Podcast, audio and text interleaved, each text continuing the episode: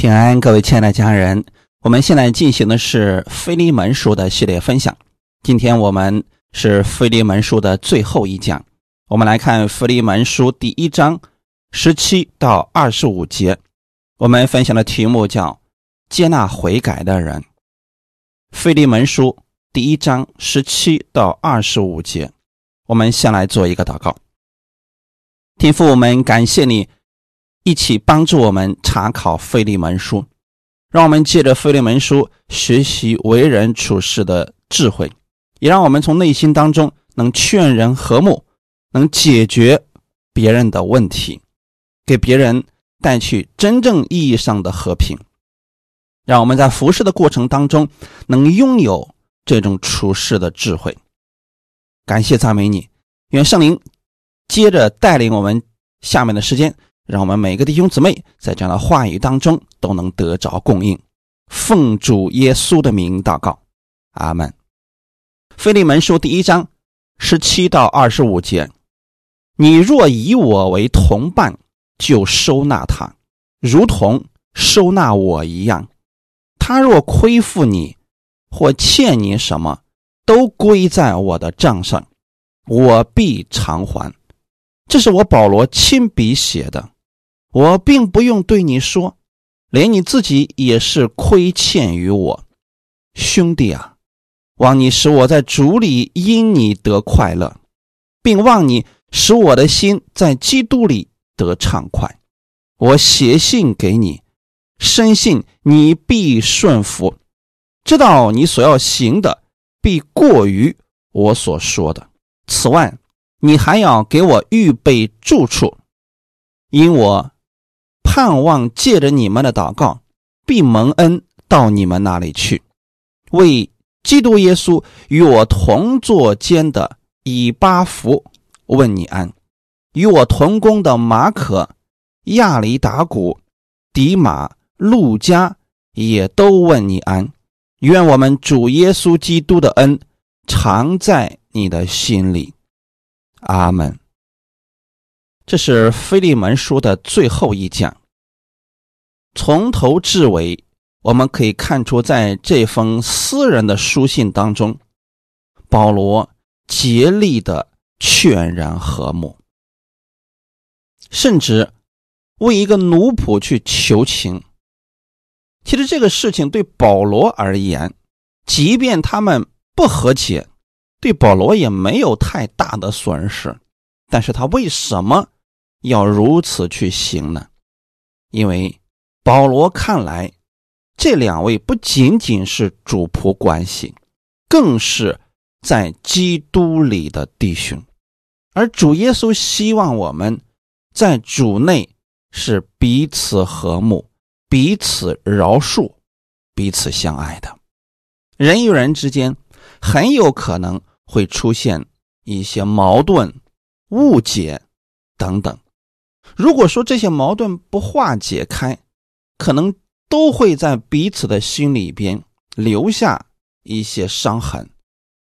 如果有这样的机会，我们能调解别人的矛盾，尽力的劝人和睦，这在主看来也是服侍的一种啊。而保罗正在做着这样的事情。看我们本文的十七节：“你若以我为同伴。”就收纳他，如同收纳我一样。这句话用我们现今的语气来讲，就是：如果你当我是伙伴、是朋友，就请你收纳他吧。保罗与菲利门，严格意义上来说，他们只是在。道上领受的东西一致。保罗是服侍神的，菲利门现在在他的家里边也有教会，而他呢，就是这个教会当中的负责人，也是侍奉主的人。两个人都是牧者，但是呢，菲利门的信息基本上都是从保罗那里获取的。也就是说，如果在主内的话，那是保罗收纳了菲利门，接纳菲利门，愿意帮助菲利门。可现在呢，保罗似乎是反过来了，在他的语气当中，他好像觉得是菲利门收纳了他。这又是什么意思呢？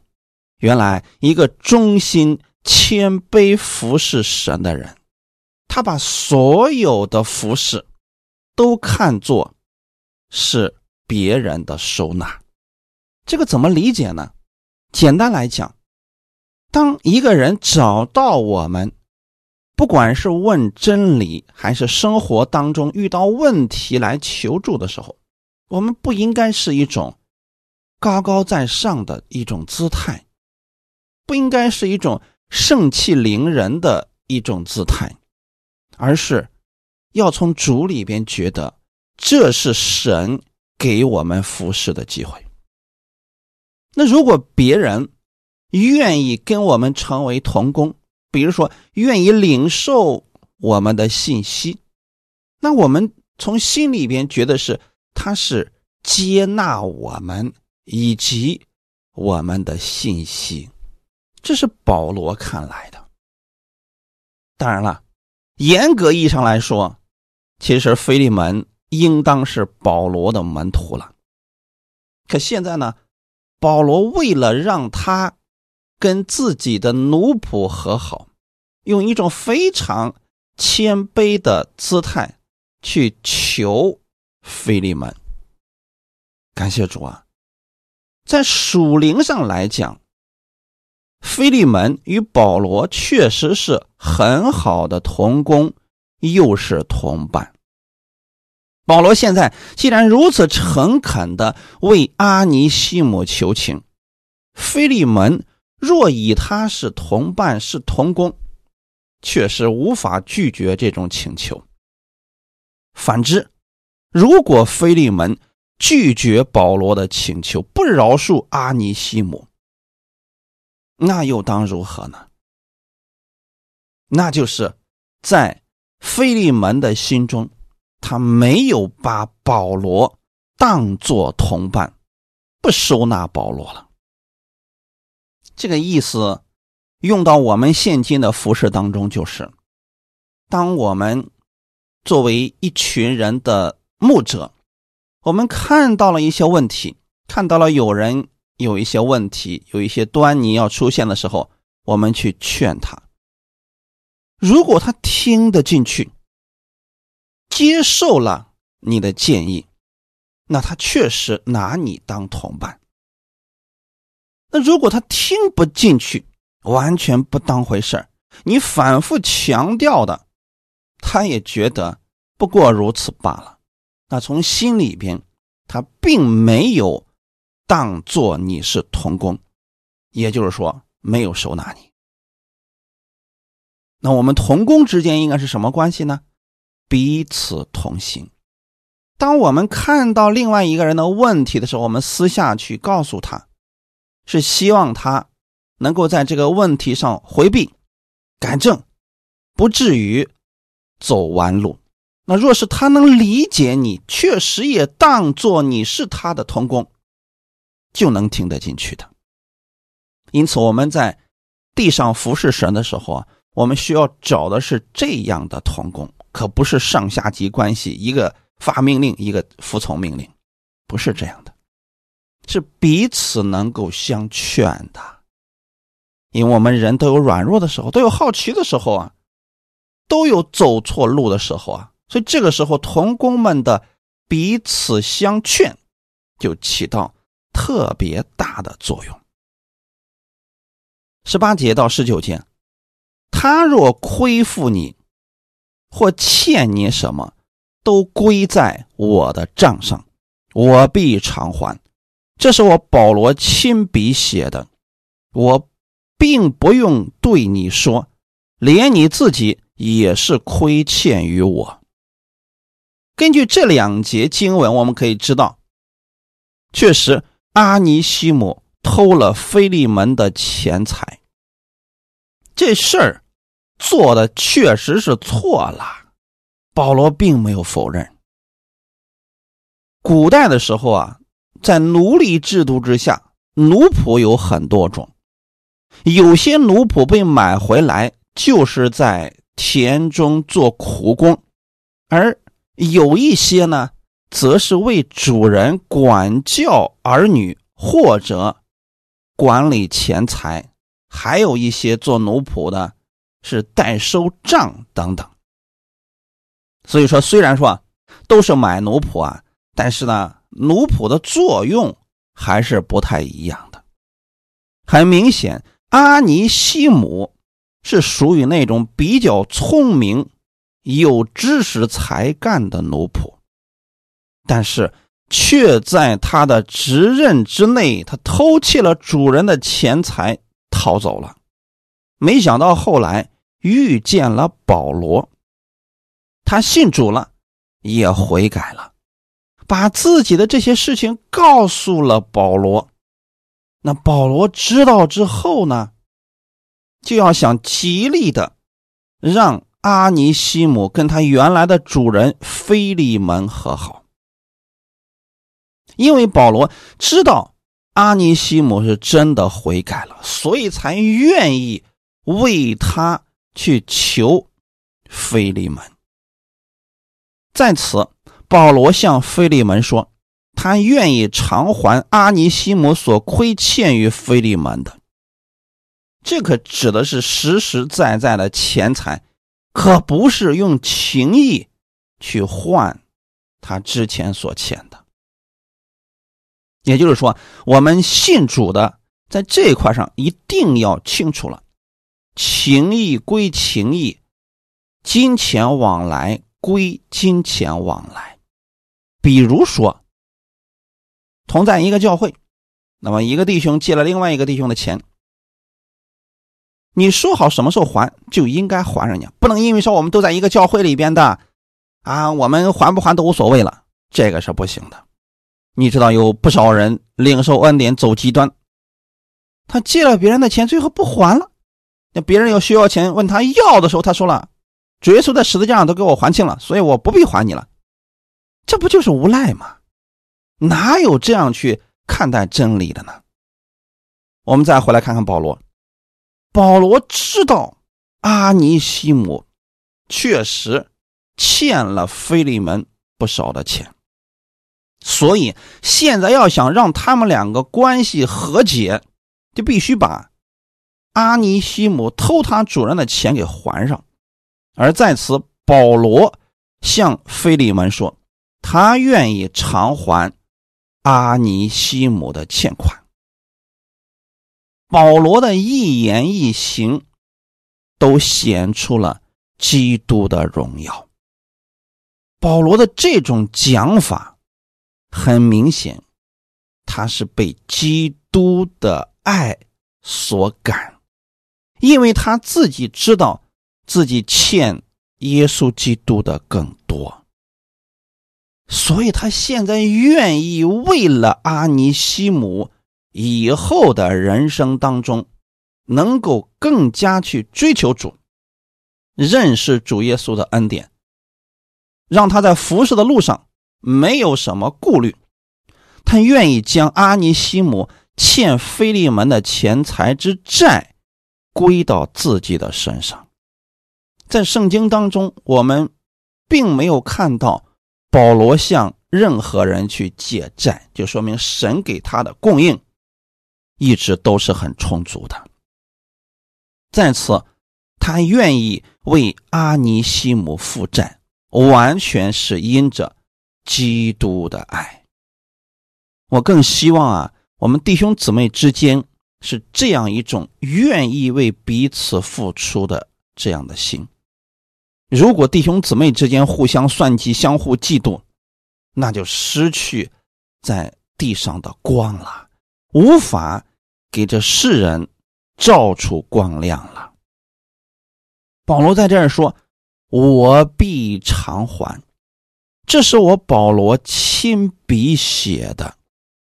这里的意思是他真正的要偿还阿尼西姆的债务，可不是用情义来偿还，并不是让菲利门看在保罗的面子上，将这件事情就这么过去了，不是的。从这儿我们可以看出来，保罗的爱心十分实际。对阿尼西姆，保罗并非只是在口头上为他求情，而是实际性的用钱财替他还债。另一方面，保罗虽然恳切的为阿尼西姆求情，但是。他并没有打算让菲利门忍受损失。或许啊，哎，菲利门根本没在乎这些钱，但是保罗，他从做事的原则上来讲，他不能不在乎。就像我们今天有很多人去借一些，比如说主内的一些大老板的钱，说：“哎呀，他身价几十个亿呢，也不在乎这几百块钱。”这个不行。这是我们做人的底线，不能因为别人有，所以我们说不用还给他了。所以从这个事情上，我们可以看出来，保罗他真的是把恩典进入到了生活，他没有让别人受亏损。这就是保罗的行事为人，非常的光明正大，在各方面的关系上。毫不含糊，他也从来没有利用过自己的声望和地位，让别人受损失。你知道，今天有很多的所谓的牧者，用自己的名气拉帮结派，甚至去卖东西、卖假货，去忽悠别人等等，这样的事情很多啊。因为别人相信这个牧者，结果好家伙，他没想到一开始。人家就是设了一个网，要套住很多人的。因此，我们从这可以看出来啊，真正的忠心服侍神的人，他的做事是有原则的。这样的人值得我们信任呐。你知道，今天有很多人因为牧师这个名号，很多人就愿意相信他，但是许多牧师做的事情，真的还不如世人呢。比起保罗这一块的原则差得太远了，因此我们从这卷书里边要学到的原则就是：我们做事一定要有原则，不要让别人受损失。哈利路亚！所以保罗为阿尼西姆求情，不单是近乎情，也合乎理，使人无法不接受。后面保罗紧接着提到。连你自己也是亏欠于我，这句话所讲的亏欠，并不是指钱财，而是属灵方面。这里是指菲利门从保罗那里得到了许许多多属灵上的帮助，而保罗给菲利门所有的帮助都是无条件的。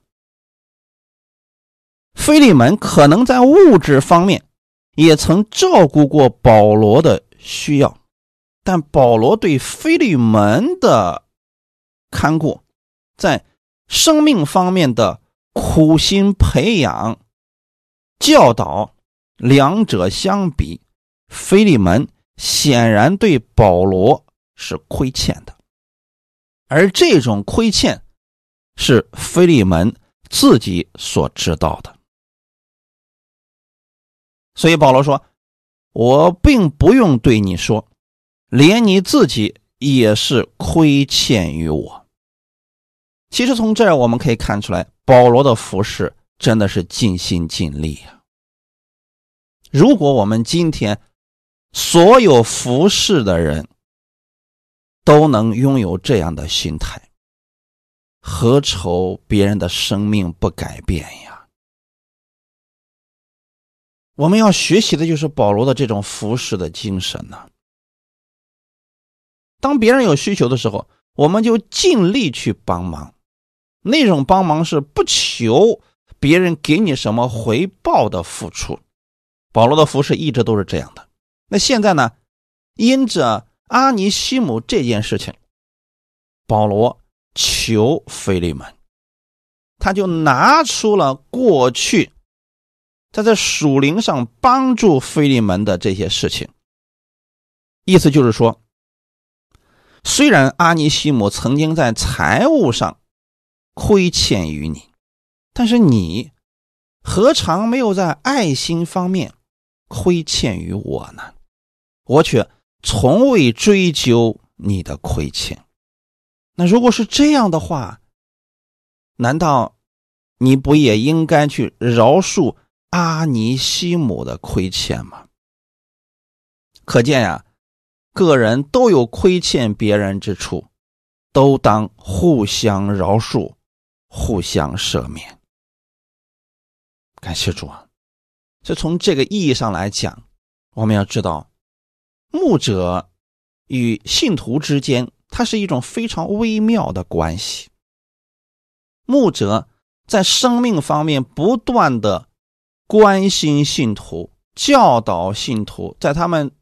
走错路的时候，去引导他们回归，其实这些都是爱心的付出啊。如果那个人能明白，那他自然从内心当中会感激这位牧者。菲利门是懂得感恩的，他知道保罗对他付出了很多，所以保罗说这些话的时候啊，应该菲利门心里边。是认可的，感谢主。如果一个牧者根本就没有付出，却用这些话去对信徒讲，那只会引起别人更加的反感。我们看二十节，兄弟啊，望你使我在主里因你得快乐，并望你使我的心在基督里得畅快。本节其实要说明。保罗在这件事情上对菲利门存着很大的希望，他很希望菲利门能够接纳阿尼西姆，不要让他失望。菲利门既是爱主的，又是服侍主的。现今保罗因着主的缘故下了监，所请求他的。并没有说让菲利门给他什么好处，而是为一个出信主的阿尼西姆求情。菲利门当然愿意接受这个请求，好叫保罗得畅快。那保罗在这里坦白表示，他十分盼望菲利门能接受他的这种求情，这种愿望的本身。在菲利门方面也是很难抗拒的力量，因为啊，从菲利门的心里边，他非常的尊敬和爱戴保罗。对他一个如此爱戴的人，向自己所发出的这种请求，菲利门不会让他失望的。这就是保罗他在劝人和睦的时候所使用的。其实这是真诚，是爱心。这里保罗说：“望你使我在主里因你得快乐。”原文当中有益处的意思。其实啊，阿尼西姆的名字就是益处，一语双关啊。保罗再次使用了阿尼西姆这个名字的意思，意思就是说啊。我希望你在主里边能够得着阿尼西姆。我们看到保罗自己现在是在监狱当中，但是呢，他从未为自己的安危着想过。都到这个时间段上了，他依然还在想着主的时光，还在想着。是别人能够和睦相处，感谢赞美主啊！所以从这里我们真的可以看出一个服侍人员应当有的心态，可不是说当服侍人员就是坐那儿当指挥官，坐那儿当老大，评头论足的，是要去做别人的榜样，为别人去付出的。保罗觉得自己现在还能为阿尼西姆做点什么，所以他现在就愿意为阿尼西姆付出。腓利门说：“二十一节，我写信给你，深信你必顺服，知道你所要行的必过于我所说的。”保罗表示啊，他对菲利门。非常的信任这个事情，他相信菲利门所做的比他所说的会更好。这是两个人之间的信任呐。也就是说，保罗知道菲利门不单会接纳保罗的请求，而且是。十分甘心乐意的接受，不是勉强的接受，这一点非常的重要啊！你知道我们在讲道当中，或者在有时候在生活当中，我们会劝一些人不要做什么事情。可是呢，有些人他相信你，他接纳你，所以他会十分甘心乐意的接受。但有些人，他就不怎么愿意，你说很多遍，他就当听不见一样。菲利门跟保罗之间不是这样的勉强的关系，保罗也不是用师傅的名义要求菲利门必须这么去做。其实我们的服饰啊，根本不存在于必须服从、屈从等等，不存在这些的。更多的其实是建议。就是作为一个属灵的长辈，给后面的人建议，他若相信你，他就会十分甘心乐意的接受的。他会知道你不会害他。但如果那个不接受你的人，那你说再多也没有用的，因为他从心里边可能并不认可你的话呀。也或许很多年以后，他才能明白你说的真的是对他好的。但不管他什么样子，我们从这里要知道。菲利门跟保罗之间的这种关系呢，是非常信任的一种关系。菲利门接纳保罗所说的这些事情，并不是因为保罗如此恳切的为阿尼西姆求情，才觉得应当宽恕他，而是按着自己从属灵上的真理的认知和爱心来讲。他也会饶恕阿尼西姆，但是呢，经过保罗这样的求情之后呢，他是更加乐意的去饶恕阿尼西姆，而且呢，可能会做得更好，比如不计前嫌，用爱心对待阿尼西姆，不会像对待一般奴仆那样。保罗所请求的不过是按照信徒一般待人的原则，为阿尼西姆求情，就是希望啊，菲利门能最起码善待他而已，并没有为他有超过情理的那种请求，但他却希望菲利门能做的好过他所求的，因为这就是发自内心的嘛。如果保罗说了，菲利门才去做，这就有点是勉强的意思了。那同工之间如果是这种勉强的话，其实啊，他不会长久的呀。那我也更希望我的同工们是保罗和菲利门之间的这种关系。就有些事我们一提醒他，立刻就明白，并且非常甘心乐意的接纳接受，这多好啊！总比我们一次又一次的去劝说，一次又一次的去劝解要强太多。那样的话，其实做的多了，有时候会伤感情的，因为他不理解你，你不停的去劝他去做什么事情，他从心里面可能会排斥你的，那这种关系也就被打破了呀。但是你会发现，菲利门相信保罗，所以他会做的比保罗所跟他说的会更好。或许他不但不追究阿尼西姆以往所亏欠他的，在以后的日子当中，会更加器重阿尼西姆。再说，我们看到保罗在调节信徒之间的纠纷的时候，虽然他自己拥有最高的属灵权柄，但是他却不用那种权柄使别人屈服。他是让别人去顺服，顺服和屈服还是有区别的呀。顺服是从心里边甘心乐意的接受，这样的改变呢，是从他本心里边发出来的；而屈服是在外在强大的压力之下不得不改变。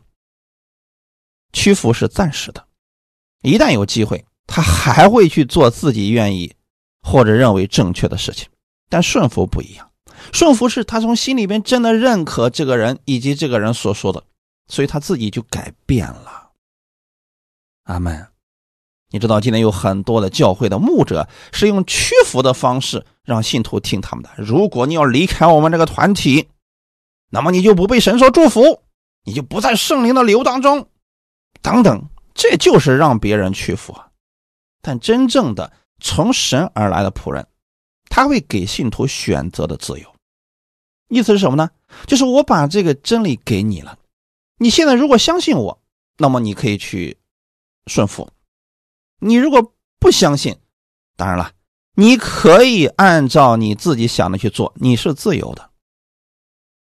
等你有一天呢，发现确实走错路了，受亏损了，你又回来了，那这个牧者还是会接纳你的。这是从神而来的力量。那我们管理教会呢，用的就是这种方式。我们更多的是给别人一些建议。他若相信我们，他自然会去做；他如果不信你，那我们说一两次以后就不会再说了。因此啊，信徒之间，我们尽量用爱心激发力量，让人。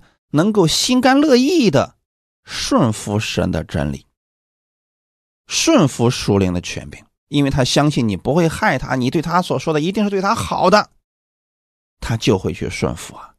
这是合乎爱心的原则。在保罗其他的书信当中，我们常常会看到他用这样的口吻去劝勉其他人，比如说。他对哥林多教会的人说：“我也深信你们众人都以我的快乐为自己的快乐。其实哥林多人真的在生活方面、属灵方面真的不怎么好啊！他们还不服保罗啊！就你说的那是什么呀？我们不信你。结果导致的是很多的弟兄姊妹都出现了严重的问题。那保罗针对他们的问题。”又一次去解决这些问题，最后还对这些人说：“我也深信你们众人都以我的快乐为自己的快乐。”那意思是什么呢？我相信啊，你们能理解我对你们所说的。感谢赞美主，这是多大的胸襟呐！在格林多后书里边，他说了：“我如今欢喜。”能在凡事上为你们放心。那按我们来讲，那格林多人怎么能让人放心呢？那么多的事情，很多的信徒他们的生活连世人都不如啊！教会当中分门结党、拉帮结派、互相攻击、彼此排斥、彼此拆毁的事情不断的在出现。但是保罗却说：“我如今欢喜。”能在凡事上为你们放心了。就保罗把真理给他们之后，对他们讲：“我相信你们会相信这些真理，并且改变的。我对你们已经放心了。”感谢主啊！所以这才是真正的牧者呀，他是给人成长的机会的。当然了，对于那些死不悔改、不听话的，保罗也没有惯着他们啊，是直接就是把这样的人清理出教会。这个你们去听听我所讲的《格林多前后书》就能明白。就是有时候他也会去使用这属灵的权柄，但是对什么样的人呢？死不悔改的人。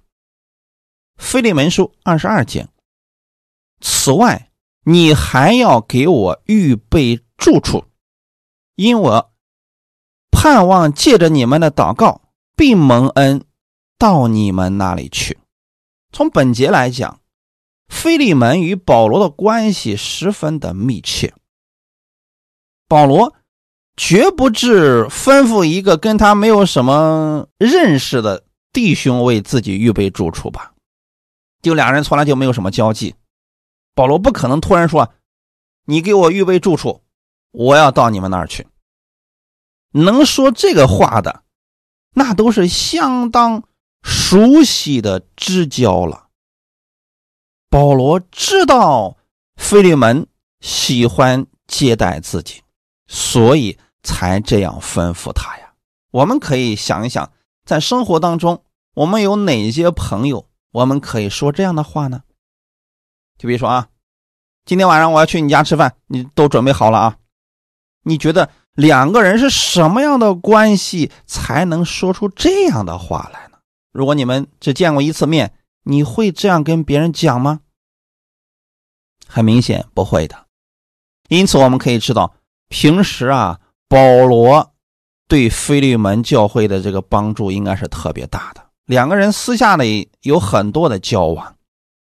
所以，弟兄姊妹，我们更希望的是，大家遇到什么事情了，我们之间能够经常的留言、交流、互动。那这样的话呢，我们也可以说一说知心话，也可以彼此有什么请求啊、意见都可以讲出来的。这样不会让别人觉得你别有用心。你说平时根本没有任何的交往，你突然指出他很多的问题，他还觉得你对他有意见呢。所以说，同工之间。多交流，这是个好事情啊！感谢主。但是你要知道，很多人在群里边是从来不说话，所以我们也不知道他的问题，也不知道这个人现在生命到底是什么样子。或许他真的有问题，他也不好意思跟你讲，说平时都没有联系，现在突然一找你的话，啊，就让你祷告啊，让你帮忙什么的。其实对我们而言，还真不必这么去见外。如果说，你有什么需要我们为你祷告的？你只管留言就好了。但是我们更希望的是平时的时候啊，咱们也能够多交流，就像保罗和菲利门这样的一种关系一样。他们关系好的一种什么程度呢？就是说，那么你们预备地方，我过几天我要去你们那儿住。感谢赞美主。那你想想看，如果说你现在也建立了有小组或者教会，我们平时又来往的比较密切。那你就可以说，说李老师，你看你什么时候有时间？我们这儿需要你帮忙，你过来给我们在属灵方面给我们做一些指导，或者说交流一下。因为平时关系就比较好，所以说这个话一点都不觉得有什么见外的身份的，没有这些想法了。感谢主啊！那如果平时根本就不来往，那么你突然说出这个话，是不是大家都觉得哎呀，这多不好意思？万一别人拒绝了呢？但是你看。保罗在说出这个话的时候，他就不觉得菲利门会拒绝他，因为两个人的关系实在是太好了。因为保罗这个人做事是有原则的，他绝对不可能不理会对方是不是情愿，就突然提出这么一个让别人给他预备地方的这样的要求。从本卷书我们可以看出来。保罗为阿尼西姆求情的时候，其实保罗就已经知道，菲利门一定是甘心乐意的去做这样的事情的，但是他还要做到合情合理。虽然我们关系好，但我不会让你吃亏的。我们如果用这样的心去跟别人交往，你的亲朋好友、真实的朋友会很多。你知道，今天有好些人。专坑朋友啊，那你说你这样的弄到最后，就肯定会变成孤家寡人的嘛？我们服侍神也是如此啊，你总要想着为别人得着益处，而不是服侍神是为了让自己得着益处，总是盯着别人的好处，总是盯着别人比你好的部分。这样的人其实他活得并不快乐呀。保罗说：“因为我盼望借着你们的祷告，并蒙恩到你们那里去。”你会发现，保罗他也希望别人能为他祷告。他知道自己能不能到哪里去，那必须是由神来带领的。有很多时候，并不是他想去哪里就一定会去的。这一点上，我们一定要从属灵上认识到这一点。即便有时候我们想去一个地方，但是如果说时候不到的情况下，我们是去不了的。你总会有其他的事情给耽误了，你去不了。但如果说这个路程是通达的，那你就可以认定这是神为你所开的道路了。感谢主啊！我们看《腓利门书》的第一章二十三到二十五节：“为基督耶稣与我同坐监的以巴弗问你安，与我同工的马可、亚里达古、迪马、路加也都问你安。”愿我们主耶稣基督的恩常在你的心里，阿门。根据我们在哥罗西书当中的分享，我们可以知道以巴弗是哥罗西教会的人，到罗马的时候啊，成为了保罗监狱当中的同伴。除了以巴弗之外，还有马可，这马可是巴拿巴的表弟。也曾经是保罗的同工，后来呢，保罗因着他，就与巴拿巴分开了。再到后来啊，这马可的生命成长了，不再是像以前那种年轻的时候吃不了苦啊，遇到点困难就逃跑的马可了。生命成熟了，保罗又一次接纳了马可。那从这儿我们真的就可以看到，保罗他不是说。看不起谁？他做事只是有原则而已。你比如说，一开始的时候啊，保罗和巴拿巴是同工，两个人一块出去做工。但后来的时候，马可呢，那他就非得要跟着。但是呢，这个富二代吧，他吃不了苦啊。你要知道，保罗在传福音的过程当中会有很多的危险的，他并不是一个享福的事情。所以啊，这个马可在半路上就受不了了，啊，就跑了。这一下让保罗从心里边就就非常的觉得啊，这个事做的不行啊。所以后来的时候啊，哎，这马可又要跟着他俩去，保罗就死活不要他了，就觉得这人啊，你现在不适合服侍，别跟着我。那巴拿巴就觉得吧，人家不就跑了一次吗？是不是？啊，年轻人总要给他个机会去悔改一下嘛。人现在要跟着就跟着呗。但是保罗却认为，做主的功绝不能儿戏。在这件事情上，其实我是认可保罗的。大家想想看啊，我们今天带着一个童工一块出去服侍，结果呢，本来三天的服侍，一天这童工就跑了。你给别人怎么说？你说啊，他受不了这个苦了，所以跑了，是不是？让很多人会跌倒的呀，那最好的方式什么呢？就现在你别让他跟着你，等他自己生命成长到一定程度了，你再接纳他就行。所以啊，保罗从心里面不是看不起马可，是觉得他生命现在太幼小，还并不适合当他的同工，一块与他同行。那后来的时候呢，就因为这个事儿啊，保罗跟巴拿巴都起了纷争了。保罗坚持认为。不应该再带着马可了，而巴拿巴觉得我就得带着他，所以两个人就分开了。从此以后，圣经上并没有提到巴拿巴在做工的事情，只是继续在提到神给保罗预备了新的童工。那在这儿再次提到马可的时候，那是后来过了多年以后，马可的生命成长，他不再是那个之前那个受不了苦的富二代了，现在他。能够独当一面，他生命已经成长到成熟的地步了，所以保罗依然接纳他。从这里我们真的可以看出来，咱们服侍人员是有原则的。那如果现在这个人他的生命不足以成为童工，你就不要强行带着他，让他跟你一块受苦，他做不了，他不能理解你的，那就会成为负面的影响。那怎么办呢？等他生命成长的时候再说。保罗在看到马可生命成长以后，又一次接纳了他。感谢主啊！所以从这里我们可以看出来，我们服侍神的人，我们做事是有原则的。我们从心里面不看不起任何一个人，在我们服侍必须有原则。下一个人是亚里达古，他也是保罗忠心的同工之一。迪马过去呢也是保罗的同工，后来的时候啊，因为贪爱世界，离开保罗了。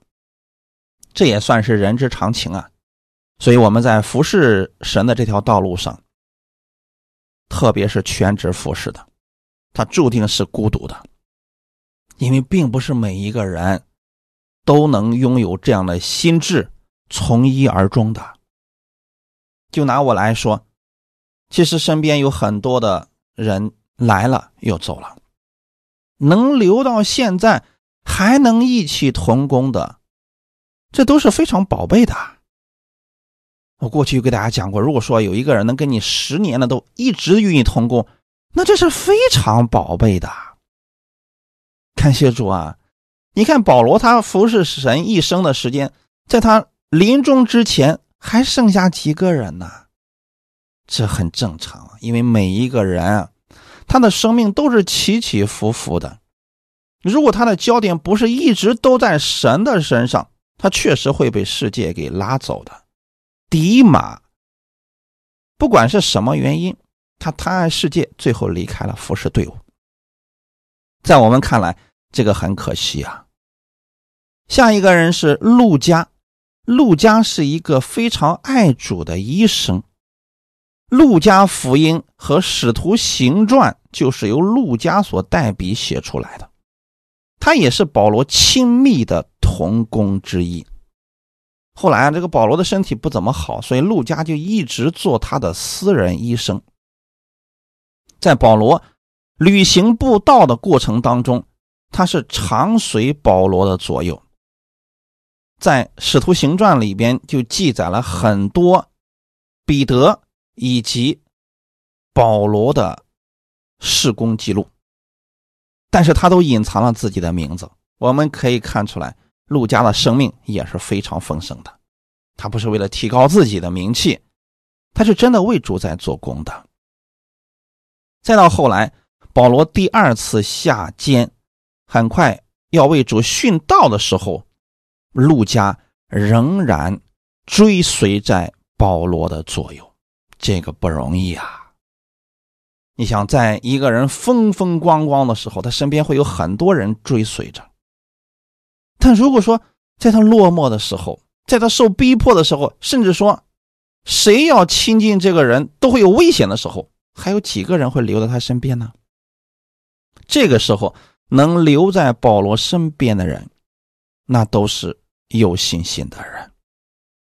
感谢主。最后是祝福的话语，二十五节。这个祝福的话语与加拉太书的祝福完全相似。我们从这可以看出来，保罗从心里边是希望神的恩典常在我们的心里边的。保罗自己将这个恩典活出来了，他也希望我们能将这恩典牢记在心里，最后活在我们的生活当中。愿意菲利门书给大家带来一些生活上的帮助，让我们。能学习到在生活当中如何运用恩典原则，帮助别人。我们不要给别人带去纷争，我们要给别人带去的是和睦，是和平。总要接纳那些已经悔改的人，也总要去劝别人彼此接纳。愿今天的话语给大家带来一些帮助。我们一起来祷告。天父，我们感谢赞美你，谢谢你把这样的费利门书赐给我们，让我们透过费利门书看到了服侍的原则，也让我们知道我们在地上的时候也要成为别人的和睦剂，总是给别人带去和平，因为你来到这个地上，让我们与天父之间和好了。我们感谢你，耶稣，感谢你所做的这一切。你将这样和睦的职分也赐给了我们，也让我们去告诉别人，他们跟天父之间的关系也和好了。让我们在生活当中的时候，在弟兄姊妹之间也做这样的和睦剂，总是给别人带来和睦。当我们看到别人之间有误解的时候，有矛盾的时候，我们尽力的用基督的爱去帮别人达成和睦。你帮助我们，让恩典进入我们的生活，让我们的生活当中不断的彰显基督的爱，让别人看到我们身上美好的见证。感谢赞美你，一切荣耀都归给你。奉主耶稣的名祷告，阿门。